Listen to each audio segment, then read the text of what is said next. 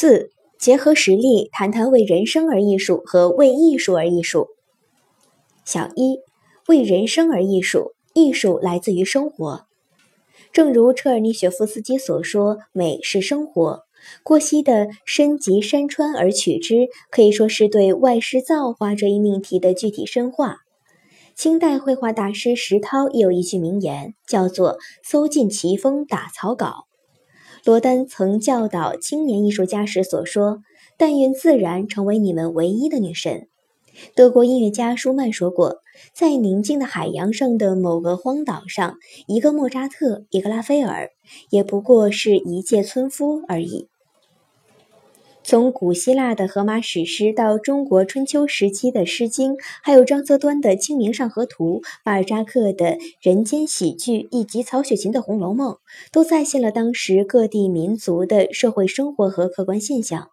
如果没有法国的资产阶级革命，就不会出现反映这次革命的《马赛曲》；没有无产阶级保卫巴黎公社的浴血奋斗，就不会产生国际歌。《义勇军进行曲》则只能在中国人民奋起抗日救亡的热潮中诞生。此外，即使是描写主观情感的作品，其情感发生的缘由也与社会人生密切相连，是有感而发的。当然，艺术也允许虚构想象，但任何虚构想象都必须建立在现实生活的基础上，要有一定的客观依据。小二，为艺术而艺术。有追求无功利的好的一面，但有使艺术脱离生活、形式大于内容的倾向。A. 为艺术而艺术，有追求无功利的好的一面。审美无利害常常被当作康德美学最主要的特征，此观点影响了唯美主义。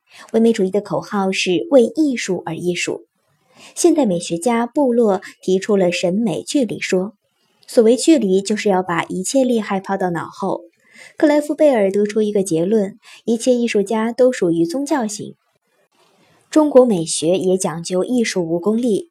老子提出虚静，老子还提出涤除玄鉴的命题，强调了这一点。庄子把老子的命题发展成为心斋、坐忘、解衣斑驳的命题。到了魏晋南北朝时期，宗炳提出了承怀魏相、承怀官道的命题。中西方历史上，很多艺术家都追求艺术无功利。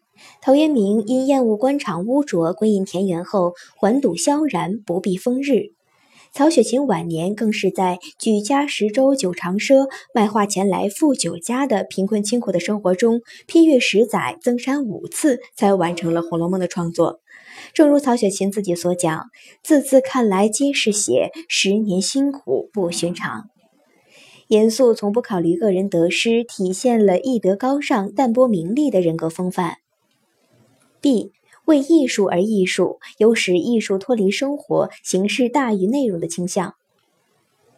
近年来，一些电影作品打着视效大片的名号，忽略剧本和拍摄，所有的情节都为了展现视觉效果、展现视觉奇观。但是，这种做法导致电影作品没有亮点。情节苍白的事件引发人文精神的缺失，最终传统的影视艺术会停滞不前，更会沦落为数字技术的附庸。例如，《满城尽带黄金甲》中，兵器可以随意飞舞，人物可以飞檐走壁，但故事讲的是五代十国时期的复仇，缺乏雷雨这样的人文关怀。十面埋伏、竹林打斗的场面，人物健步如飞、穿梭自如，但叙事也被诟病。